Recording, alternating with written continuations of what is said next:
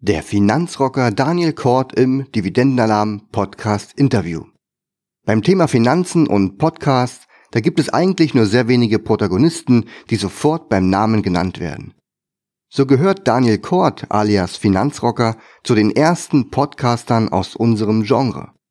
Zusammen mit unserem Kollegen Albert Warnecke betreibt er zudem noch einen weiteren Podcast und er erreicht mittlerweile über eine Million Zuhörer im Jahr. Und weil er nun schon seit fast fünf Jahren on air ist, hat er damit begonnen, seine Selbstständigkeit auszubauen und arbeitet nicht mehr in Vollzeit in seinem bisherigen Job. In unserer heutigen Interviewfolge geht es natürlich auch um Daniels Dividenden. So verrät er uns zum Beispiel, dass er dank Sportwetten, Rasenmähern und auch teurem Starbucks-Kaffee mittlerweile stattliche Dividendenerträge erzielt. Neben seinem breit aufgestellten Portfolio erwirtschaftet er aber mit einer ganz anderen Assetklasse Jahr für Jahr hohe Wachstumsraten. Wie immer sind wir im Podcast von den eigentlichen Themen abgedriftet Daher kann ich euch die Audioversion ebenso empfehlen wie das verschriftlichte Interview. An der einen oder anderen Stelle gab es kurzzeitig ein schwaches Mikrofonsignal, was aber nicht weiter störend ist. Sollte euch die Podcast-Folge mit Daniel dennoch gefallen haben, dann würde ich mich sehr über eine Bewertung bei iTunes freuen. Nun wünsche ich euch viel Spaß mit Daniels Interview. Okay, Daniel, let's rock.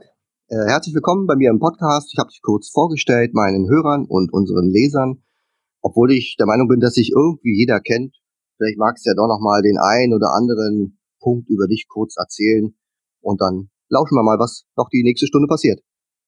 Ja, erstmal herzlichen Dank für die Einladung, Alex. Freut mich, dass ich jetzt auch mal bei dir zu Gast im Podcast sein darf und stelle mich natürlich gerne vor, weil es gibt bestimmt noch den einen oder die andere, die oder der mich nicht kennt und ja, Deswegen, mein Name ist äh, Daniel Kort, ich bin mittlerweile 40 äh, Jahre alt und betreibe seit 2015 äh, den Finanzrocker Blog und den Finanzrocker Podcast und mit dem Finanzvisier Albert Warnecke zusammen der Finanzvisier Rock. Und mit äh, den drei Medien erreiche ich mittlerweile über 300.000 Menschen im Monat. Und das mache ich nach wie vor eher nebenbei, habe noch meinen Hauptjob an der Hochschule und dort bin ich im Kommunikationsbereich tätig, aber ich habe das jetzt verkürzt und arbeite dort nur noch zweieinhalb Tage pro Woche und äh, habe so den ersten Schritt zur Selbstständigkeit jetzt in diesem Jahr dann auch gemacht. Sehr gut. Selbstständigkeit ist ja auch mal ein gutes Stichwort, da hatten wir ja schon mal gesprochen. Kommen wir bestimmt ja. im späteren Verlauf nochmal. Jetzt hast du gesagt Hochschule. Äh, gut, dass du noch den, den Hinweis gegeben hast mit äh, im Kommunikationsbereich. äh, ich komme ja aus der Bank früher, ich war ja auch äh, Quereinsteiger und dann hat unsere Putzfrau immer die Stories erzählt, wie sie in ihrem Bekanntenkreis erzählt, dass sie in der Bank arbeitet und dann reicht es den Leuten schon und alle sagen, oh cool und du bist so gut und du hast es erreicht und geschafft und dann sagt sie immer, ja, interessiert sich keine Sau dafür, dass ich da Putzfrau bin. Äh, den reicht es, wenn du einfach nur sagst, ich arbeite in der Bank. Also ist schon mal der erste Schritt und deine Selbstständigkeit, du bist jetzt also praktisch eine Teilzeitmutti, wie man so schön sagt. Ich war ja auch äh, anderthalb Jahre Teilzeitmutti?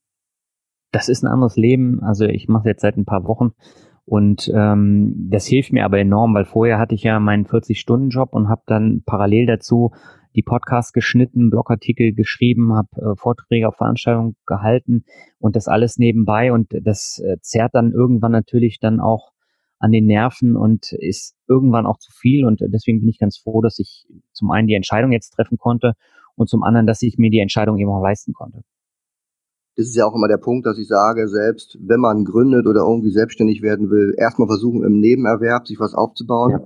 Der nächste Schritt ist dann einfach viel, viel leichter. Man kann mit einem gewissen Sicherheitsnetz sich das aufbauen. Bei den Finanzen ist es ein bisschen schwieriger. Da muss man halt irgendwie dauerhaft nebenbei was machen, bis man nur von seinem Kapital leben kann. Du hast gesagt, 2015 hast du den Blog begonnen. Äh, ist mhm. es der gleiche Zeitrahmen, wo du mit deinen Finanzen auch begonnen hast, also dich dafür zu interessieren und das alles selbst zu machen, oder war das schon früher? Ne, es war zwei Jahre ähm, vorher und ich bin quasi dazu gezwungen worden, mich mit meinen eigenen Finanzen auseinanderzusetzen. Und das hängt damit zusammen, dass ich 2008, also direkt vor der Finanzkrise, habe ich Geld geerbt und ich hatte überhaupt keine Ahnung. Ich war fertig mit dem Studium ähm, und ich hatte keine Ahnung, was ich damit machen soll und war schlichtweg überfordert. Bin dann in der Bank gewesen. Der hat mir gesagt, ja, er hat so ein paar Sachen, die genau das Richtige für mich sind. Äh, die habe ich dann abgeschlossen und in den Folgejahren dann noch so ein paar andere Sachen und das hat mich insgesamt ein paar tausend Euro gekostet. Und 2013 war dann der Moment, wo dieser Dachfonds, in den ich da investiert war, zugemacht wurde, weil er einfach zu erfolglos war. Und dann habe ich gesagt, ich habe die Schnauze voll, ich kümmere mich selber um meine Finanzen. Und in der Folge habe ich dann tatsächlich mir diverse Bücher dann durchgelesen, habe mir Börsenzeitschriften geholt und äh, dann fing es so langsam an, dass ich auch ein Interesse am Thema Finanzen hatte. Aber bis dahin war das ganz, ganz weit weg und ja, dann habe ich mich zwei Jahre damit beschäftigt und hatte dann richtig Lust, das, was ich gelernt habe und was ich falsch gemacht habe, mit anderen zu teilen. Und das hat keinen Menschen interessiert. Und deswegen habe ich dann Blog und anschließend dann den Podcast gegründet. Und ja, seitdem erzähle ich über meine Finanzen, wobei ich jetzt in erster Linie Interviewgäste haben, die darüber berichten, so wie dich zum Beispiel. Ja, meine Geschichte habe ich jetzt schon des Öfteren erzählt und ich finde es viel spannender, von anderen Leuten mit anderen Lebenswegen dann zu hören, wie sie mit ihren Finanzen umgehen. Ja, geht mir ja genauso. Irgendwie hat man dann doch immer alles schon gehört. Es sind manchmal so diese Kleinigkeiten, so die Erinnerungen, die Erfahrungen. Du sagst gerade äh, das Stichwort Dachfonds. Also ich bin jetzt nur auch schon seit ein paar Jahren irgendwie am Markt unterwegs. Ich habe das Gefühl, es gab mal so eine Phase, wo du ohne Dachfonds ein richtiger Loser warst, wenn du da nicht irgendwie was mit Dachfonds gemacht hast, ja, weil das ist ja. ein bisschen wie alles in einen Topf und dann nochmal ein Dach drüber, dann auch mal was zusammenschnüren und dann kann es ja eigentlich nur richtig cool sein, ja. Ja, es wäre schön, aber die Kosten bei diesen Dachfonds sind ja nochmal deutlich höher als bei normalen, weil du ja die, die einzelnen Fonds auch mitbezahlst. Und wenn dann äh, das ganze Konstrukt nicht funktioniert und äh, das ist ein absoluter Reinfall, dann ist es natürlich für die Kunden ärgerlich und für den Anbieter natürlich dann auch, weil ich glaube, an, an dem Dachfonds, den ich hatte, da haben sich vier oder fünf Fondsmanager dran versucht und es wurde alles immer schlimmer. Und äh, selbst nach der Finanzkrise ist der nicht mehr nach oben gekommen und da habe ich natürlich einige tausend Euro dann verloren dadurch. Ja, Wahnsinn. Aber wie man auf so eine Idee kommt am Anfang, das ist ja oft so mit, mit der, mit der Unwissenheit, ja, mit der, dass man ja. keine Zeit hat, sich zu kümmern, dann hat man schon den Punkt äh, über, überstanden und zu sagen, ich muss was tun, dann mache ich halt irgendwas, auch wenn es keinen Sinn ergibt, aber ich tue mhm. wenigstens was, ja. Also ja. das ist schon teilweise wirklich, wirklich Harakiri. Jetzt hast du angefangen, dich selbst um deine Finanzen zu kümmern. Das ist wahrscheinlich das Standardreporter. Was ist eine Aktie? Was ist das? Was ist hier? Wie fängt man da an? Und dann hast du gesagt, jetzt kann ich mal so ein Projekt starten und anderen Leuten helfen und erzählen, ähm, da sich ein bisschen mehr zu befassen. Was hat sich denn da geändert, seitdem du der Finanzrocker bist? Also nicht nur finanziell, sondern auch von, von deiner eigenen Art und Weise Geld zu investieren. Ja, eigentlich hat sich alles komplett geändert.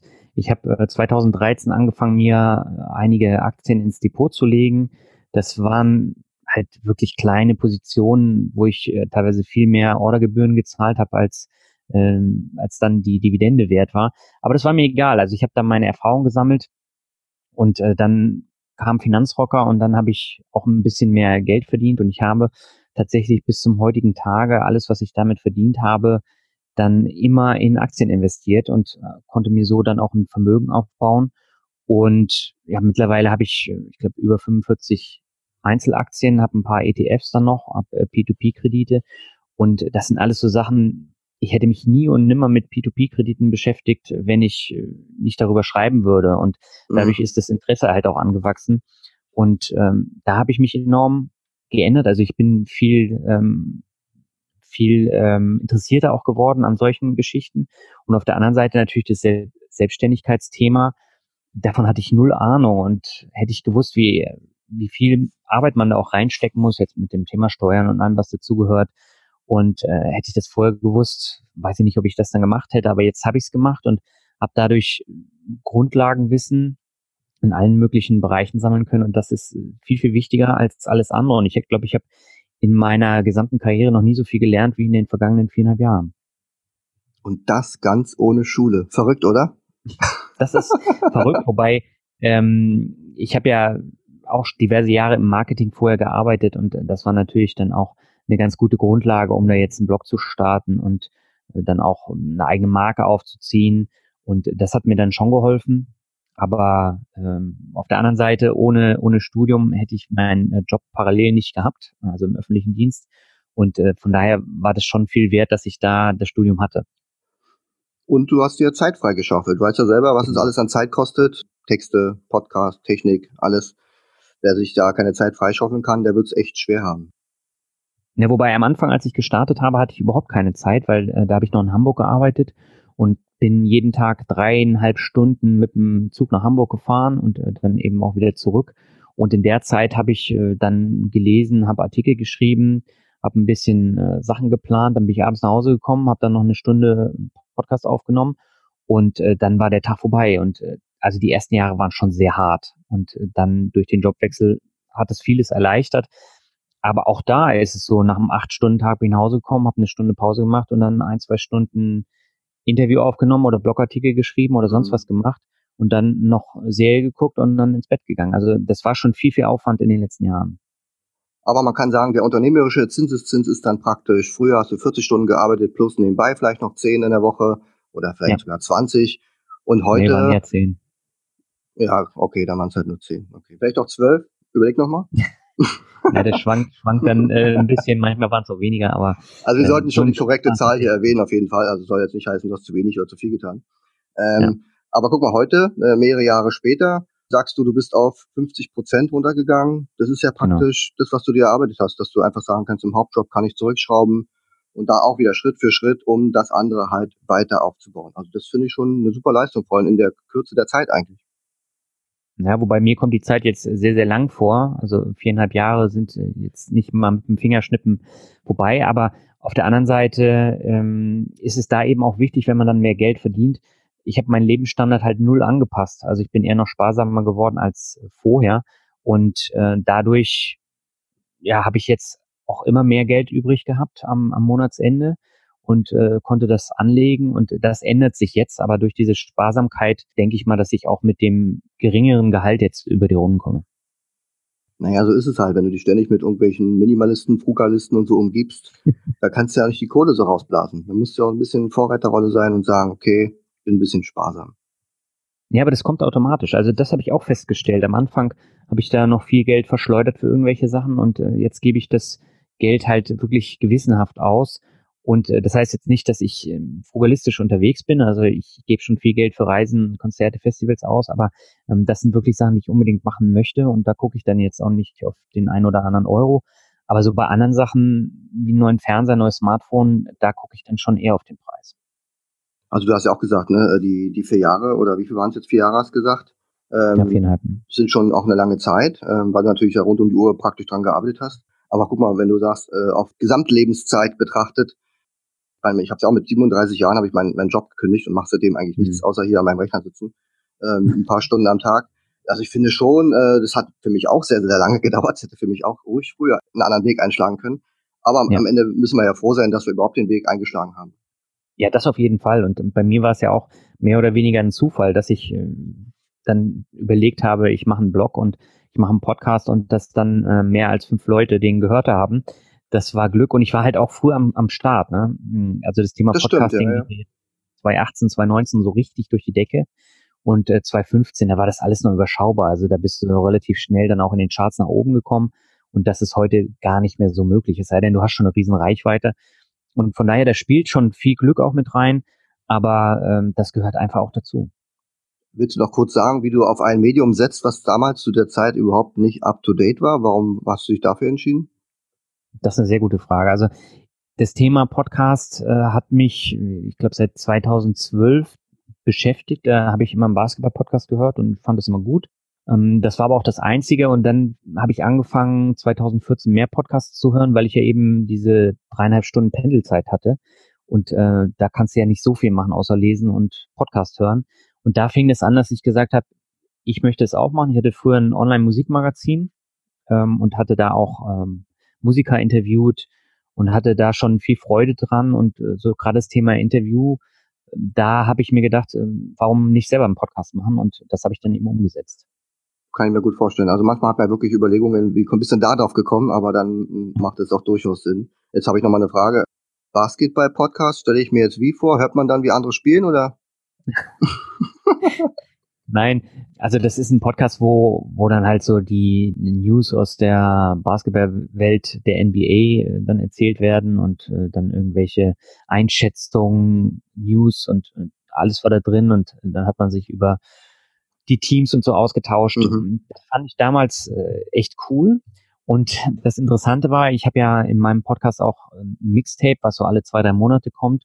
Und ich glaube, im zweiten Mixtape hatte ich den Podcaster dann zu Gast. Hat so überhaupt nicht zum Finanzthema gepasst, aber es war ein mhm. Wunschtraum von mir. Und Das habe ich dann umgesetzt. War, glaube ich, einer der Podcasts, die am wenigsten gehört wurden, aber war für mich halt ein Traum, der in Erfüllung gegangen ist. Und ähm, das fand ich echt super.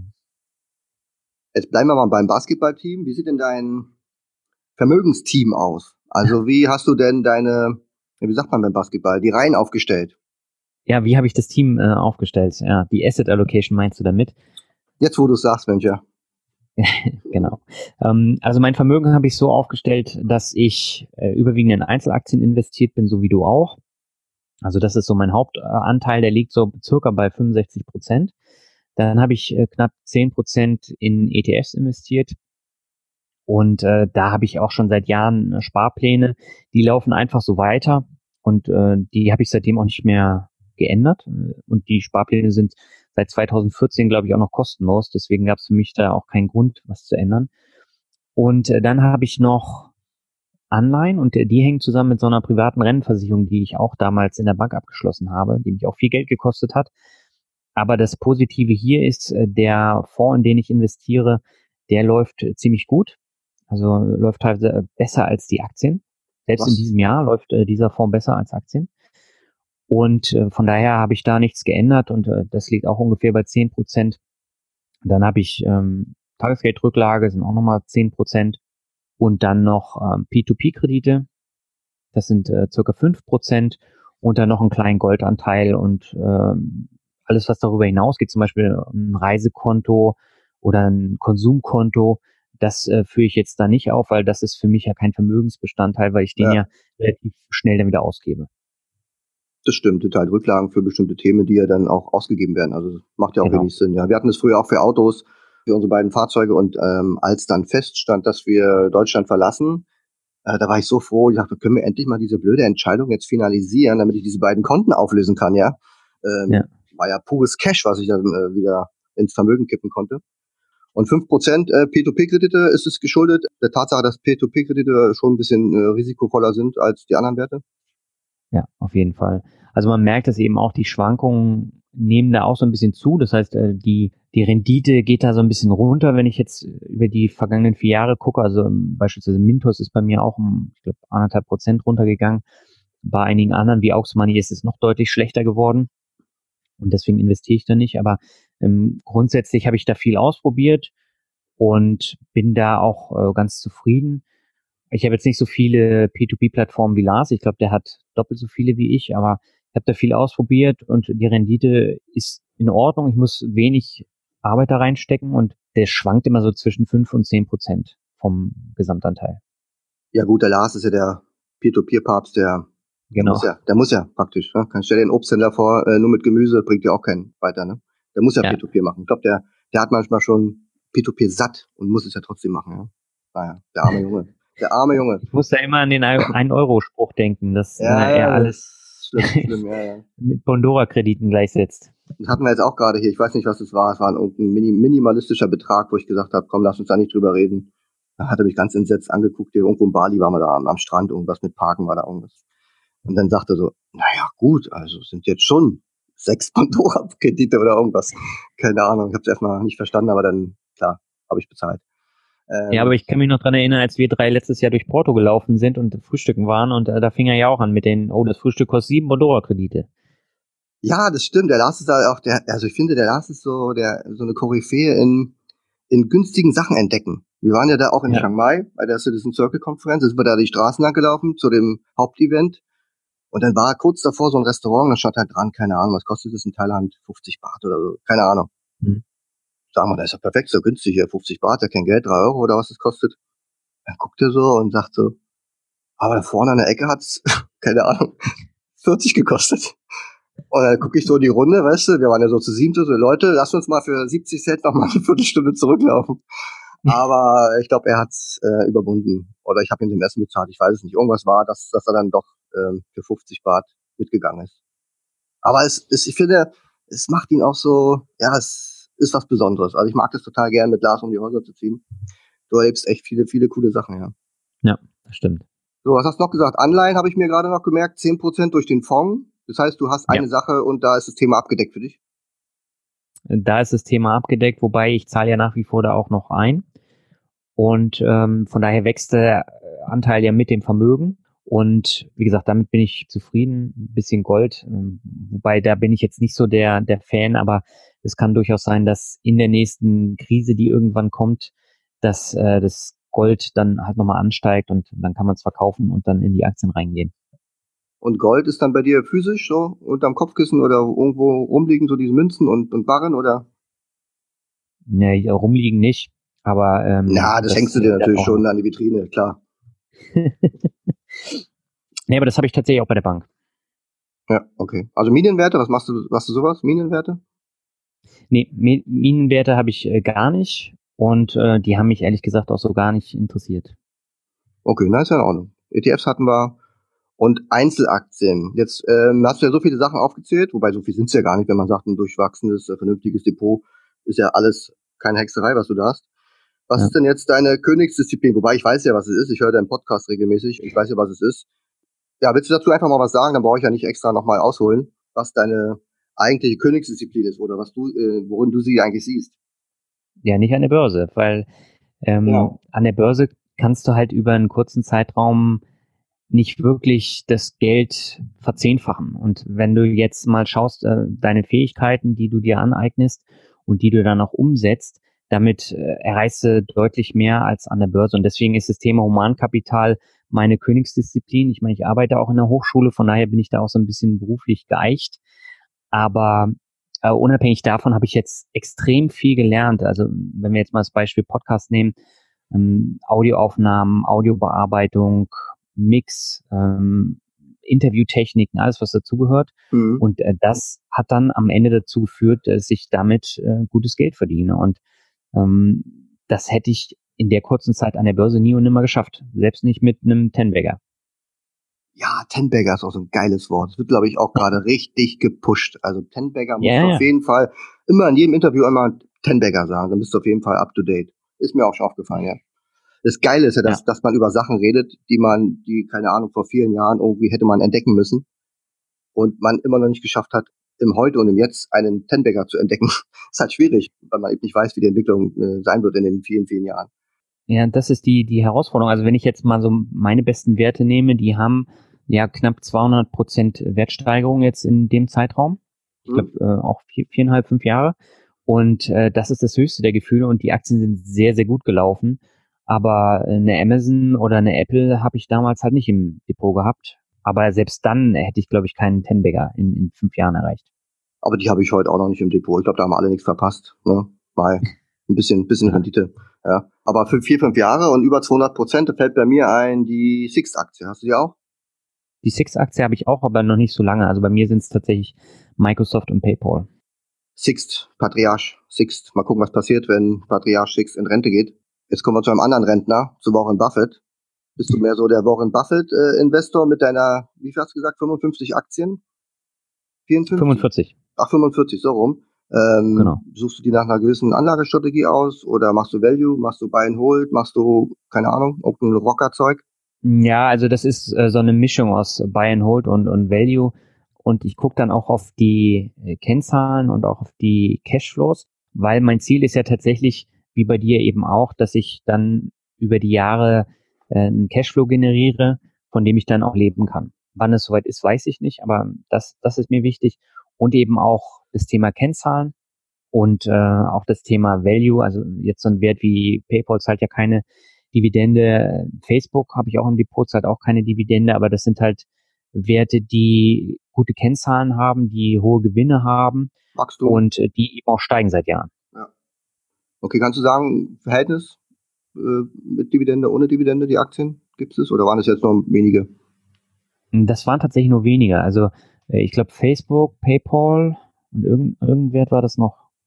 Komme ich jetzt nicht drauf, aber ähm, da achte ich tatsächlich nicht so drauf. Ansonsten haben alle Werte eine, eine ganz gute Dividendenrendite. Hast du denn auch so eine Brauereiaktie wie der Louis im Depot? Eine eigene, Nein, also die in, deiner, die in deiner Straße wohnt. nee, ich habe keine Brauereiaktie. Also Getränkeaktien habe ich tatsächlich äh, nur Coca-Cola. Die bösen Coca-Cola. Mit dem ganzen Zucker und alles. Ah ja, okay. Ist ja dein Depot. Aber ja. die machen ja auch Saft ja. und Milch. Also die machen ja wirklich alles. Ne? Die haben ja, glaube ich, 300 Marken, habe ich mal gelesen. Und ich glaube, eine zweistellige Anzahl an Marken, die im Milliardenumsatz machen. Also da geht schon was. Da geht schon was und äh, jetzt hinterher würde ich schon sagen, ich hätte mal lieber auf Pepsi setzen sollen, weil die ja auch noch äh, die Chips haben, die Lays äh, und ein bisschen breiter aufgestellt sind. Aber gut, ich habe mich für Coca-Cola entschieden und wollte jetzt nicht äh, noch so eine Getränkeaktie im Depot haben. Das ist sowieso immer so spannend, wie viele Marken in so einem Konzern hat und wo die immer beteiligt sind, womit die ihr Geld drucken, ja. Ähm, wenn du dann irgendwelche Leute hörst, ja, ja, Nestle kommt mir nicht ins Depot oder Coca-Cola ja. kommt mir nicht ins Depot, und dann sitzen die da und trinken ihr Bon Aqua oder keine Ahnung, was die noch für Säfte haben, weißt du? Mhm. Also manchmal tue ich mich schwer, den Leuten dann auch äh, die Augen zu öffnen. Aber solange das so läuft, bin ich auch ganz zufrieden. Ja, ähm, was ich vielleicht ergänzend noch sagen kann, also ich habe so eine feste Branchenaufteilung. Das heißt, ich habe die Werte dann äh, gewissen Branchen und Unterbranchen dann zugeordnet und habe dort eine prozentuale Verteilung festgelegt, die ich seitdem auch nur marginal wirklich geändert habe. Und äh, so regle ich dann eben auch meine Nachkäufe. Das heißt, wenn jetzt zum Beispiel Chemie, Pharma äh, ordentlich im Minus ist, dann investiere ich da dann äh, ein gutes Stück rein beim nächsten Mal. Oder wenn jetzt Medienwerte unten sind, dann äh, investiere ich da hinterher und ähm, so gleicht sich das dann alles wieder aus. Genau, so mache ich das auch. Also du sagst, äh, was Beispiel Chemie hat bei dir eine Gewichtung von fünf Prozent. Und wenn die Ist-Werte vier sind, dann hast du halt die mhm. Option, ein mhm. Prozent halt, wann auch immer, wie auch immer, nachzuschießen. Genau, genau. Wobei Chemiepharma ist bei mir leider sehr groß und äh, das hat zu einer Menge Verluste geführt, leider Gottes. Aber äh, da muss ich jetzt auch dazu stehen. Ja, ich habe auch irgendwelche Gurken im Depot. Also das Wichtige ist ja, dass deine Gesamtentwicklung mit den ganzen Assets, die du ja jetzt aufgezählt hast, äh, Jahr für Jahr einen gewissen ähm, ja, positive Entwicklung haben. Und dann äh, kann man sowas auch sicher, sicherlich verschmerzen. Und du lernst auch ganz viel daraus, also, also ich zumindest. Ja, also aus meinen Fehlern habe ich auch viel gelernt. Ich habe äh, letztes Jahr habe ich mir glaube ich sechs neue Werte geholt und äh, es waren nahezu alle ein Totalausfall mit bis zu 60 Prozent Minus im Jahr 2018. Und da habe ich eine ganze Menge draus gelernt. Jetzt in diesem Jahr habe ich ein paar neue Aktien, aber die laufen überwiegend sehr gut. Und von daher bin ich da dann auch ganz zufrieden, dass ich aus meinen Fehlern dann auch lerne. Wobei das letzte Jahr war ja auch ein Gurkenjahr, muss man sagen. Das Finale, das große, ähm, war ja am, am Ende des Jahres erst. Ja. Jetzt hast du schon angesprochen, du hast eher eine Cashflow-Strategie. Dazu zählen ja sicherlich nicht nur Dividenden, sondern auch andere Ertragsquellen. Kannst du so mal ein Roundup geben über deine, ich sag jetzt mal passiven Einkünfte, du weißt schon, ne? Passwort. Ja, also die sind ja über die Jahre auch angestiegen und da gibt es ganz, ganz unterschiedliche. Also ich habe zum Beispiel jetzt im Jahr 2018 ein Buch geschrieben, zusammen mit meinem Hörer Ümit Merikla, nennt sich Soundtrack für Vermögenswerte. Und das habe ich äh, damals zum größten Teil in Thailand dann äh, geschrieben. Da habe ich mir einen Monat Auszeit genommen und habe das da dann geschrieben, habe es jetzt 2019 veröffentlicht. Und äh, das bringt dann passive Erträge. Dann das Thema Podcast ist natürlich auch wichtig, wobei das ja auch aktiv ist, das Sponsoring. Und äh, damit äh, verdiene ich dann äh, Geld und natürlich äh, Affiliate-Einnahmen, ähm, Provisionen, ähm, sowas kommt dann auch noch dazu. Und das entwickelt sich dann über die Jahre dann eben zu einem größeren Strom, der dann natürlich deutlich höher ist als der an der Börse. Ja, das, am Ende ist es so, dass wer nur aufs Kapital setzt, auf Kapitalerträge, der wird den längeren Weg gehen. Durch äh, zusätzliche Einnahmequellen, die man sich eigentlich leichter schaffen kann, äh, hat man eigentlich viel mehr Möglichkeiten. Sehe ich genauso. Welche der genannten Ertragsquellen ist denn bei dir ähm, ja die wichtigste Einkommensquelle? Wahrscheinlich dein, dein Business, oder? Ja, genau. Also die nebenberufliche Selbstständigkeit, die erzeugt das größte passive Einkommen und es wächst halt nach wie vor auch sehr stark. Also das Wachstum ist in den letzten Jahren immer über 100 Prozent gewesen. Mhm. Und äh, das ist dann natürlich äh, schon, schon super. Ja, weit abgeschlagen kommen dann tatsächlich Dividenden und P2P-Zinsen, die aber tatsächlich, also gerade die Dividenden, die steigen ja auch jedes Jahr an, mhm. weil ich äh, weiter investiere und die Dividenden dann äh, so jeden Monat auch ansteigen. Aber der Weg ist da sehr, sehr lang und äh, mit der nebenberuflichen Selbstständigkeit ist es deutlich einfacher. Ja, bei den Dividenden zum Beispiel habe ich ja das Problem, ich kann ja gar nicht mehr wirklich mein reines aufs Depot betrachtetes Dividendenwachstum ermitteln. Das ist einfach schwierig, mhm. weil ich kaufe ja nicht nur eine Aktie, lass die liegen und äh, habe dann eine Steigerung wie bei McDonalds jetzt äh, 8%, sondern ich habe ja zwischendrin auch meinen Bestand wieder verdoppelt zum Beispiel bei irgendeiner Aktie. Ja? Oder jetzt hat Vodafone ja. die Dividende gekürzt, aber ich habe es halt genutzt, um meinen Bestand auch zu erhöhen. Ja, Das heißt, unterm mhm. Strich mhm. habe ich in Euro gerechnet dort mehr Dividendenertrag, trotz Dividendenkürzung. Also ich habe auch überlegt, ob ich da mal einen Blogartikel drüber mache, aber äh, ich habe noch nicht so den Weg gefunden, wie ich das plausibel erklären soll, wie ich mein Dividendenwachstum, außer mit absoluten Zahlen halt zu arbeiten, ja. Aber ansonsten ist es schon so, die Erträge in der Gesamtheit wachsen ja eigentlich Jahr für Jahr. Ob ein McDonalds erhöht oder ein anderer ähm, absenkt, durch das ständige wieder reinvestieren kommt ja da auch ein Riesenball zustande. Hast du dir eigentlich damals, wo du sagtest, ich mache jetzt mal alles selber und du beschäftigst dich auch mit Dividendenaktien, jemals daran gedacht, dass du da so eine Beträge, die du ja heute in irgendeiner Form erzielst, überhaupt mal erreichen wirst? Nö, ich habe damals ein paar Euro bekommen. Davon hätte ich mir bei McDonald's ein Menü kaufen können, aber viel mehr auch nicht. Und äh, mittlerweile bekomme ich halt im Monat mehrere hundert Euro nur durch äh, Dividenden und äh, auch durch P2P-Zinsen. Und das konnte ich mir damals wirklich nicht vorstellen, als ich da in die ersten Aktien investiert habe. Ich glaube, damals waren es auch fast ausschließlich nur deutsche Werte, also sowas wie Bayer, äh, BASF und, und SAP. Und äh, heute habe ich äh, zwar auch noch deutsche Werte, aber äh, die laufen fast alle schlecht. Also der Großteil meiner Werte liegt jetzt in den USA. Das heißt, ich bekomme von den Werten dann auch überwiegend viermal im Jahr eine Dividende ausgezahlt. Und das entwickelt sich dann halt nach mehreren Jahren zu einem immer größer werdenden Ball. Ja, Deutschland hinkt wirklich hinterher, ja. Also die Entwicklung nervt mich da auch ein bisschen, aber ich habe auch nicht viele deutsche Aktien im Depot. Das hat mich irgendwie noch nie so wirklich interessiert, weil ich halt auch mal das Gefühl habe, dass in Deutschland so dieses, ähm, ja, wie sagt man, die Aktionärskultur nicht so verbreitet ist. Also klar, unter den mhm. Aktionären und so, mega, ja. Also, aber es geht ja eher da ums Gesellschaftliche. Da fehlt irgendwie die Akzeptanz, ist wahrscheinlich auch politisch bedingt oder was auch immer. Aber die Unternehmen tun auch nicht viel dafür, äh, wie Daimler zum Beispiel, die dann nicht mal fünf Cent schaffen zu erhöhen, ja. Oder auch andere Unternehmen, die dann entweder cutten, komplett streichen oder jedes Jahr was anderes machen. Also da gibt's ja nur wenige Perlen, wo du sagen kannst, da geht's ja wirklich kontinuierlich nach oben. Aber dennoch würde ich sagen, was sagst du, ist Dividendeinkommen schon eigentlich pflegeleicht, oder? Grundsätzlich finde ich das schon pflegeleicht, aber du musst dich natürlich am Anfang entscheiden, in welche Aktien investierst du, weil wenn du blind da irgendwie rein investierst, dann begehst du dann Fehler, so wie ich sie eben auch gemacht habe, mhm. weil ich mich mhm. nicht damit auseinandergesetzt habe und dann äh, kommen halt so Geschichten wie bei mir Elring Klinger, die dann die Dividende auch gekürzt hatten und sich um fast 60 Prozent reduziert hatten. Und äh, das sollte halt nicht passieren, aber äh, wenn du die Auswahl erstmal getroffen hast und damit zufrieden bist, dann musst du ja nichts machen außer nachkaufen und die Dividenden wieder anlegen. Okay, was, was machen die Elring-Klinger? Wie heißen die? Ähm, das ist ein Autozulieferer aus Ach, Deutschland. Ja. genau, und die sind ja alle komplett gebeutelt. Ja, ja, ganz schlimm. Also Zulieferer, wenn ich das Wort Zulieferer schon höre, dann ja. bin ich mal ganz vorsichtig. Die sind auch extrem abhängig von, von ganz vielen Sachen. Mag ich nicht so. Hast du sonst noch eine extreme Gurke, die du beichten willst? Ich habe einige Gurken im, im Depot. äh, und die nerven mich auch. Und ich habe sie bisher nicht verkauft. Also ganz schlimm war zum Beispiel ein Unternehmen hier aus, aus der Region, nämlich äh, der Medizintechnikhersteller Dräger. Den habe ich vor einigen Jahren gekauft. Nachdem die schon um, ich glaube, 50 Prozent gefallen waren, habe ich gedacht, naja, jetzt gehst mal da rein und so schlimm wird es denen schon nicht gehen, weil es ist eigentlich ein wichtiges Unternehmen in, in dem Bereich. Und dann ähm, habe ich investiert, dann sind die ein bisschen angestiegen, dann wurde erst die Dividende halbiert, dann wurde eine Gewinnwarnung nach der anderen rausgegeben und dann hat sich der Kurs überhaupt nicht mehr entwickelt. Da habe ich sie plus minus null verkauft und danach ging es dann nochmal richtig runter. Das war zum Beispiel so ein Beispiel, wo ich gesagt habe, ich verkaufe die jetzt. Ich will die nicht mehr im Depot haben, das ist einfach Rotz.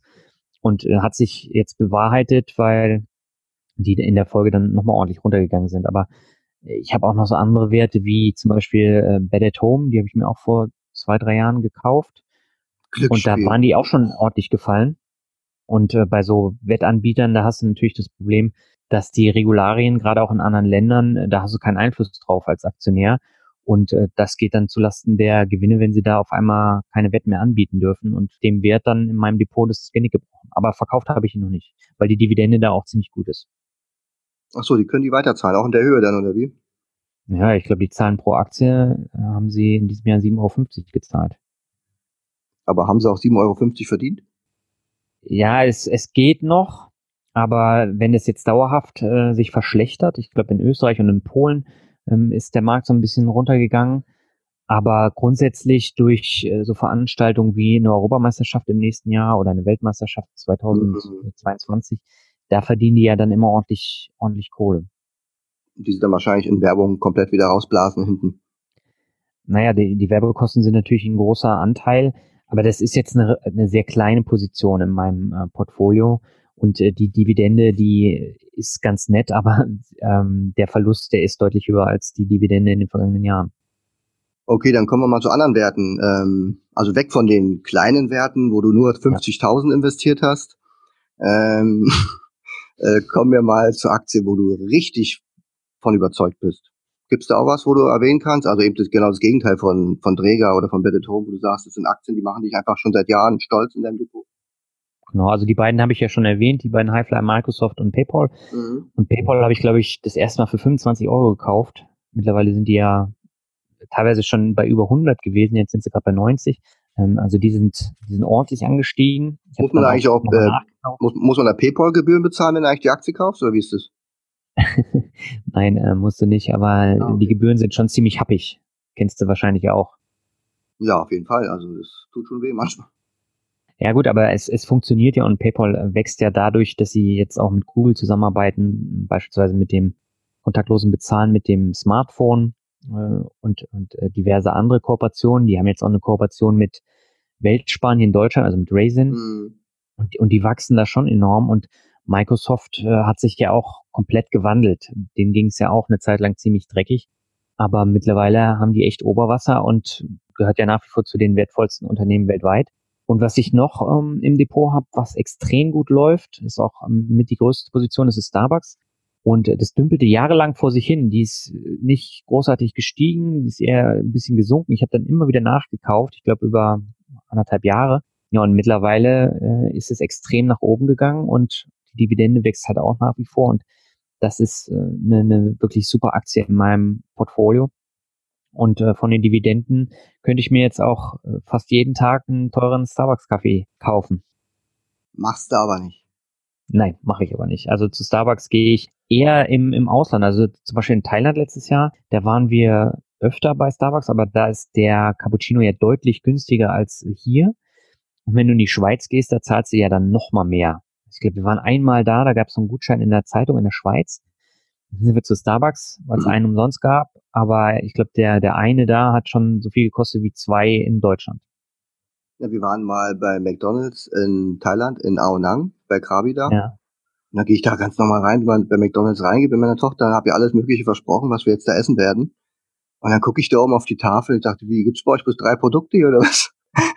da gab's keine Ahnung, Burger, da gab's noch, was weiß ich, Pommes, das Übliche und noch irgendwas Drittes gab's da. Und mhm. waren zwei Kunden also da war nicht viel los. Aber die Preise waren ungefähr doppelt so hoch, wie, wie du die aus Deutschland kennst. Echt? Also, ja, war ganz spooky. Also manchmal verstehe ich es auch nicht, ja. Ja, ich habe noch einen Wert, den habe ich in diesem Jahr leider erst äh, gekauft, und zwar John Deere. Ähm, Ach, gut, das ja. ist ja ein Treckerhersteller. Also äh, die machen ja Landmaschinen. Und äh, ich habe eine Zeit lang neben dem John Deere Werk in, in Mannheim gearbeitet, war da in der Mensa essen und ähm, habe seitdem irgendwie so ein, so ein Faible auch für die Marke und äh, war dann in, in Irland im Urlaub vor, ich glaube, zwei Jahren und äh, da fuhren alle Bauern äh, John Deere Trecker. Also du hast nur diese grünen, gelben Trecker und Landmaschinen da gesehen und ja. da habe ich mir gedacht, na, in den USA wird es ja wahrscheinlich nicht anders sein. Aber äh, John Deere macht ja nicht nur die Landmaschinen, sondern sie haben mittlerweile auch einen Straßenbaumaschinenhersteller äh, gekauft und im Portfolio, sie machen Drohnen, um die ähm, Felder äh, zu äh, analysieren und, und mhm. sowas. Also machen Rasenmäher und noch diverse andere Sachen. Also ist schon echt ein krasses Unternehmen und jetzt gab es einen Rücksetzer, da habe ich gesagt, ich gehe da rein. Sind sie nochmal ein bisschen zurückgegangen, habe ich nochmal gekauft und seitdem habe ich, glaube ich, 30 Prozent oder 40 Prozent in diesem Jahr schon ein Wachstum. Und äh, also das ist ein Wert, den werde ich dann auch nachkaufen, weil ich äh, das einfach super finde und äh, da auch nach wie vor noch Bedarf ist, also auch beim Wachstum. Also ich kann dir bestätigen, in Amerika, da gibt's noch Riesenmaschinen, die da auf den Feldern fahren und dann fahren ja. auch gleich 20 nebeneinander und dann haben sie immer nur noch äh, fünf äh, Prozent des gesamten Feldes abgedeckt und dann fahren die da auf und ab. Also das ist schon, oder auch in Kanada ist es ja auch so. Also das ist schon ähm, Wahnsinn. Kann man sich echt nicht vorstellen, wenn du durch Brandenburg läufst und dann da so einen kleinen Rasenmäher siehst oder irgend so einen Mähdrescher. Das gibt schon ordentlich, also, also die machen ja auch Milliarden, ja, ist ja wirklich ja. Äh, riesen Umsatzpotenzial. Und je mehr Leute es auf der Welt gibt, desto mehr oder desto effizienter muss ja auch die Landwirtschaft werden. Und deswegen bin ich mir 100% sicher, dass solche Konzerne oder auch wie BayWa dort mit ihrer Logistik, mit der ganzen Elektronik, GPS, wie du sagst ja auch Drohnen und alles, Mhm. Das, das braucht's halt einfach, ja. Wahrscheinlich wird es in Zukunft irgendwas geben, was man unterirdisch machen kann, weil da haben wir noch ein bisschen Platz. Ähm, auf der Erde wird du dann höchstens noch in die Höhe, kannst du dann irgendwelche Towers bauen, wo dann irgendwelche Gemüsebeete angebaut werden. Also es ist äh, ein ganz spannendes Thema und irgendwie merkst du ja selber, wenn man über so Unternehmen spricht, man kann sich auch da total für begeistern. Also man muss schon als Aktionär irgendwie auch diese Leidenschaft auch mitbringen, sich für Unternehmen zu interessieren und nicht einfach nur zu sagen, oh, kaufe ich oder kaufe ich nicht und wieder, genau. wieder, eine, wieder eine Ei ins Depot gelegt, ja. Ähm, aber irgendwie habe ich das Gefühl, es finden sich in Deutschland nur sehr wenige Menschen, die sich für sowas begeistern. Also wenig im Sinne von einer gewissen signifikanten Prozentzahl äh, an Anlegern. Ja, wobei sie wächst ja, aber das, das dauert halt extrem lange, bis du da eine vernünftige Anzahl zusammen hast. Und ähm, das ist, da, da kannst du noch so viele Podcasts oder Blogs machen. Ja. Ähm, das muss dann halt intrinsisch motiviert kommen. Und wenn keiner Bock auf Geldanlage hat, dann wird sich da auch nicht so viel ändern. Ja, und wenn du dann welche gefunden hast, dann äh, hat es so lange gedauert, dass dann schon die nächste Krise vor der Tür steht. Ja. Und dann gleich wieder ja, Knüppel, genau. Knüppel zwischen die Beine. Ja, und wenn du dann eben solche Werte wie John Deere im Portfolio hast, die sind ja sehr konjunkturabhängig, weil wenn ähm, momentan eine Rezession ist, dann werden nur die wenigsten neue Landmaschinen kaufen. Ja. Dann geht der Kurs dann natürlich auch nach unten. Und da muss man aber trotzdem dabei bleiben, wenn man der Überzeugung ist, das ist jetzt eine konjunkturbedingte Delle, aber ansonsten ist das Unternehmen ja gesund und das musst du halt auch einschätzen können. Ich empfehle auch immer Leuten, die gerade äh, beginnen, ihr Depot aufzustellen, immer eben auf solche Werte zu setzen, die eben konjunkturunabhängig sind, ja, also ja. wenig, wenig zyklisch äh, agieren und dann ist es halt immer dieses Essen, Trinken, auch Pharma, solche Sachen, damit man erstmal so einen Grundstock im Depot hat. Genau. Ja. Aber ich finde mit deinem, ähm, mit eurem Podcast, den ihr auch zusammen macht mit dem Albert, da bietet ihr schon eine breite Palette an Themen, vor allem, äh, ihr sprecht ja da nicht nur über Aktien, sondern allgemein über Wirtschaftsthemen, die die Leute interessieren. Mhm. Und mit eurem neuen Format, das finde ich auch ganz cool, da ladet ihr ähm, Leute ein, um dann mal so ein Gruppengespräch zu machen. ist ja immer auch was anderes, als wenn natürlich ihr beide euch da so hin und her bettelt, ne? Ja, uns sind die Themen ausgegangen, das muss man halt äh, ganz einfach auch so sagen, weil wir haben irgendwie jedes Thema mal durchgekaut und äh, dann haben wir uns irgendwann angefangen zu wiederholen und deswegen haben wir gesagt, wir müssen jetzt nochmal eine neue Perspektive reinbringen und haben dann gesagt, wir entwickeln jetzt unterschiedliche Formate. Also wir haben das Classic-Format, wo wir beide nur da sind, dann das Interview-Format und äh, das Duellformat. Und äh, da geht es dann halt darum, dass man die Dinge, die wir eigentlich schon mal besprochen haben, nochmal aus einem anderen Blickwinkel betrachtet. Und äh, das mhm. kommt sehr, sehr gut an. Für mich ist es natürlich jetzt nochmal ein ordentlicher Arbeitsaufwand, weil so vier Leute in eine Podcast-Folge reinzubringen, das war, war schon echt viel Aufwand und dann auch das Schneiden hinterher.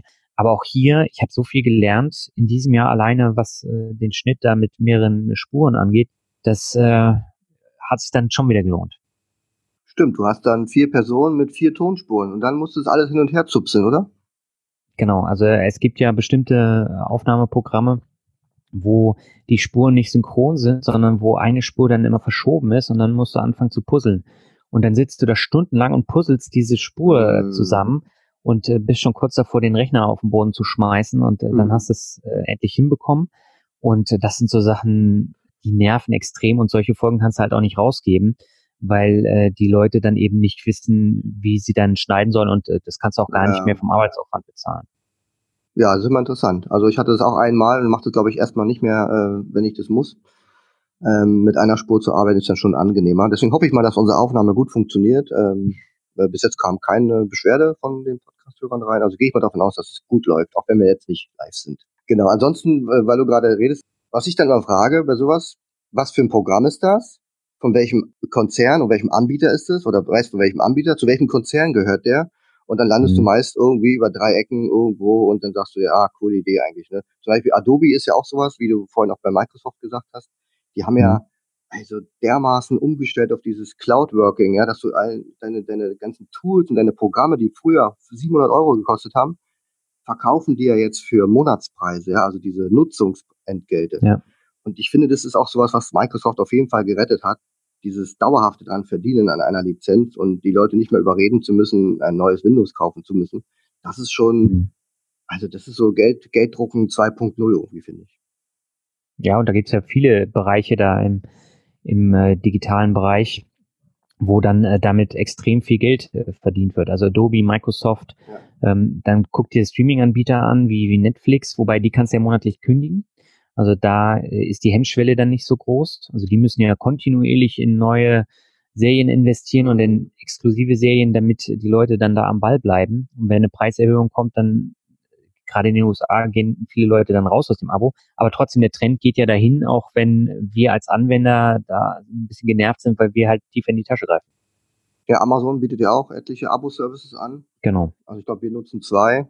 Weiß jetzt gar nicht, Unlimited und, und Audible. Audible. Ja, genau. Und also ich finde schon, es sind Unternehmen, die kann man gerade, was den Cashflow betrifft, wirklich auf dem, auf dem, auf dem Schirm haben. Äh, weil vor allem die meisten Leute kennen ja die Unternehmen. Weißt du, ist ja nicht, dass du sagst, äh, schau dir mal Amazon an, die sagen, echt, was machen die denn so? Ne?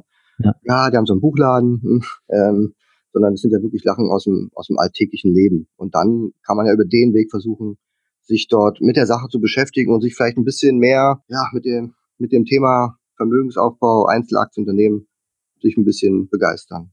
Hast du noch vielleicht irgendwelche Tipps, wenn du sagst, da ist jemand, der vielleicht sich ein bisschen einlesen will in die Materie, der gerade neu starten will, um mehr zu machen als bisher, was er so lesen könnte?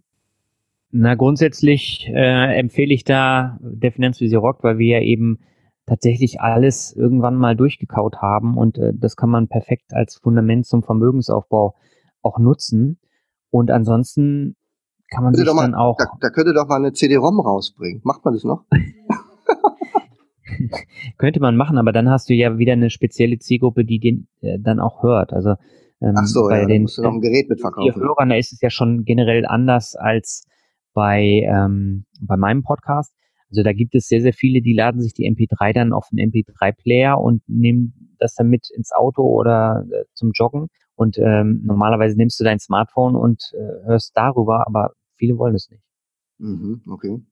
Und äh, die Altersgruppe würde dann wahrscheinlich auch noch eine CD brennen. Aber äh, ansonsten kann ich äh, diverse Bücher empfehlen, wie man das dann machen kann. Unter anderem äh, eben mein eigenes Soundtrack für Vermögenswerte, weil da geht's dann tatsächlich auch darum, das Thema Finanzen nicht so bierernst rüberzubringen, sondern anhand einer Geschichte, so dass man dann eben nicht gelangweilt nach fünf Seiten das Buch dann weglegt, weil hm. man mit Finanzen eh nicht so viel anfangen kann. Und äh, deswegen haben wir uns gedacht, wir machen da mal eine Story um Heavy Metal Musiker, der vom finanziellen Nixblicker zum ähm, ja, finanziell gebildeten Menschen wird und haben den in eine Geschichte eingebettet.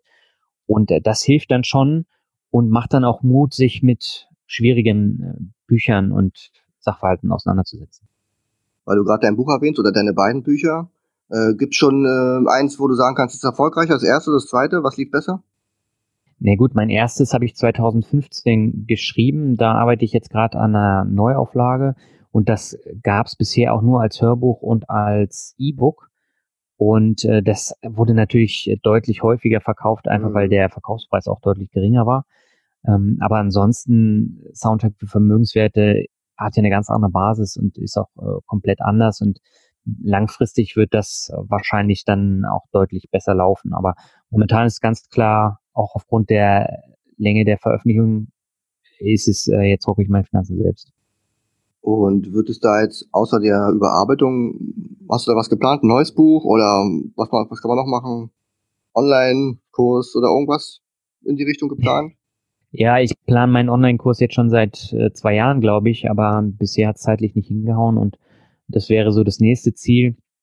Und äh, ja, ansonsten muss ich mich jetzt erstmal um die Überarbeitung des ersten Buchs kümmern, damit ich das eben auch als Printbuch rausbringen kann. Und mhm. danach schaue ich dann weiter. Also das mache ich Schritt für Schritt, weil das ja alles nur parallel zu den Sachen läuft, die ich eh machen muss. Also ich habe zum Beispiel in den viereinhalb Jahren noch keine Podcast-Folge ausfallen lassen und äh, bringen alle zwei Wochen dann äh, den Content mit jedem Podcast, also eigentlich jede Woche, ja. bis auf die Sommerpause. Und ähm, von daher habe ich da ja schon ein Konstrukt und das ist die Priorität Nummer eins und danach kommen dann Blog, Newsletter und andere Sachen. Also voll im Saft. Na gut, dass du jetzt ein bisschen mehr Zeit hast. Genau. kannst du es zumindest, zumindest da ein bisschen ruhiger angehen. Hast du zum Schluss noch ein paar Buchtipps, wo die Leute sich bei Audible oder bei, bei Amazon runterladen können oder natürlich auch im Buchhandel besorgen können? Ja, also es gibt ja ganz, ganz viele Bücher. Du hast auch ein sehr lesenswertes über deinen Weg äh, geschrieben. Und äh, das habe ich auch schon vor Jahren äh, gelesen. Ähm, das fand ich zum Beispiel auch super, weil es sehr plastisch mal die Möglichkeit erklärt, wie man tatsächlich so von seinen Dividenden leben kann und ähm, so ein Leben leben kann, was man selber halt möchte. Ne? Und das ist ja eigentlich auch auch mein Ziel am Ende, dass ich dann Spaß an dem habe, was ich was ich mache und unabhängig bin jetzt von von irgendwelchen anderen Leuten, äh, die mir dann sagen, was ich zu machen habe. Und äh, ansonsten empfehle ich tatsächlich immer Der entspannte Weg zum Reichtum von Susan Lebermann. Das war eins der ersten Bücher, die ich gelesen habe. Und da lernt man tatsächlich die betriebswirtschaftliche Komponente auf unterhaltsame Weise. Und ähm, da geht es jetzt gar nicht um ihre Anlagestrategie, die sie da erklärt, sondern in erster Linie darum, wie bewerte ich eigentlich ein Unternehmen. Und äh, das hat mir da sehr geholfen. Und äh, das zweite Buch, was ich sehr, sehr gut fand, war Souverän investieren in Indexfonds und ETFs von Dr. Gerd Kommer, mhm. weil ich da auch ganz, ganz viel mitgenommen habe. Und das war das, das erste Buch, was ich, glaube ich, gelesen habe. 2013 oder 2014, weiß ich gar nicht mehr genau. Und das Spannende war, ich habe dann äh, 2017 das erste Mal nach Gerd Kommer auf die Bühne gedurft und das war für mich natürlich so ein Ritterschlag und mhm. hätte ich nie gedacht, dass ich als finanzieller Nixblicker dann irgendwann mal nach Gerd Kommer auf die Bühne gehen darf und ihn mittlerweile auch duze. Aber so, so sind die Wege, ne? Also es war ein offizieller Bühnenbesuch, ja? Hast du ihn jetzt nicht ja. seinen Vortrag gecrashed? Nee, nee, das war auf dem Kapitalgipfel 2017 und da war er der erste Redner, ich war der zweite Redner und äh, ja, das war halt auch spannend. Und zwei Jahre später waren wir dann wieder auf der gleichen Bühne und das, das ist schon interessant. Und äh, welches Buch ich noch empfehlen kann, ist äh, Rich Dad Poor Dad von Robert Kiyosaki, ah, ja, weil genau. das einfach auch so gewisse Grundlagen und äh, mhm. äh, Denkmuster erläutert, die mir auch sehr geholfen haben. Also ich tue mich doch oft, äh, wenn, wenn mich Menschen ansprechen und sagen, du, ich will auch anfragen, was tun und was machen. Es mhm. ist oft schwierig, den Leuten zu sagen, kauf dieses Buch über Aktien oder dieses über ETFs, oft ist es so, wo ich sage, du liest ja einfach mal ein bisschen Bodo Schäfer durch, ja, oder auch hier ja. Robert Kiyosaki, ja, einfach mal, um so ins Thema reinzukommen und so ein, in so einen positiven Flow zu kommen, einfach auf Ideen und alles. Das hilft einfach viel mehr als gleich mit hart, mit Kennzahlen oder auch diese ganzen Immobilienbücher, die erschlagen mich ja dann auch immer, wie man da äh, das, die perfekte Immobilie findet, um da so und so viel, also weißt du ja selber, das kommt ja von noch in noch Nöcher, das zerschlägt ja auch die Leute, ja, diese ganzen Fachbegriffe und die ganzen Techniken, die man dann anwenden kann. Also mit so einem einfachen Mindset, ähm, wobei ja Mindset ist auch so ein gefährliches Wort, darf man ja auch nicht sagen. Aber das hilft schon, um wirklich äh, mal einen anderen Weg einzuschlagen, als man bisher gewohnt ist. Genau. Ja, und äh, hier das Thema Mindset. Ähm, bei Kiyosaki ist es ja besonders ähm, stark, ähm, dass da das Mindset auch geprägt wird. Ähm, was ich noch empfehlen kann, ist Glückskinder von Hermann Scherer, weil mhm. das einfach auch sehr äh, motiviert, Sachen dann umzusetzen und auch so ein bisschen anders zu denken. Und das Buch Why Not von Lars Ament kannte ich überhaupt nicht vorher. Das hatte eine Kollegin von mir empfohlen. Und äh, das hatte ich mir dann, ich glaube, kostenlos über Kinder Limited äh, runtergeladen oder über das Prime-Abo, da gibt's ja auch kostenlose Bücher. Und äh, der Lars Ament hat zum Beispiel diverse Biografien äh, geschrieben. Ich meine, die von Bushido hat er geschrieben mhm. und auch die von äh, Rudolf Schenker von den Scorpions. Und äh, der hatte auch so ganz bunte Geschichten, wie er dann auch äh, auf einmal an solche Personen rangekommen ist und mit ihnen Bücher zusammengeschrieben hat. Und das fand ich auch super motivierend. Okay, die beiden Bücher, die kannte ich jetzt noch nicht. Die kann ich mir mal auf die Leseliste packen. Das kann ich, ich dir echt empfehlen. Ich verlinke dir am besten mal im Blogartikel dann. Also wer jetzt hier nicht noch hört und auch noch schafft, einen Klick weiterzugehen, der braucht sich da halt nichts merken. Der kann sich es dann dort auch anschauen. Ja. Gut, dann, ich bin am Ende angekommen. Ähm, ich sag mal danke für deine Zeit, die du dir genommen hast. Du gehst jetzt in Urlaub, oder? Genau, in Kürze geht's äh, auch nach Asien. Auch nach Asien. Aber Asien ist ja so riesig, das können die Leute sich ja gar nicht vorstellen. Wir sind beide auf dem gleichen Kontinent und so weit entfernt, oder? Tausende Kilometer entfernt wahrscheinlich. Ja, ja, ist tatsächlich so. Also ich bin hier in, in Indonesien und du gehst nach? Ich gehe nach Singapur und Thailand und äh, freue mich da auch schon sehr drauf und äh, sag dir auch nochmal ein herzliches Dankeschön für die Einladung. Bitte, gerne. Und dann hoffentlich bald wieder ähm, in, in real, live oder dann halt über irgendeine Situation, wo wir uns einfach über den Weg laufen wieder. Genau. Also vielen Dank, Daniel, und bis zum nächsten Mal. Ciao.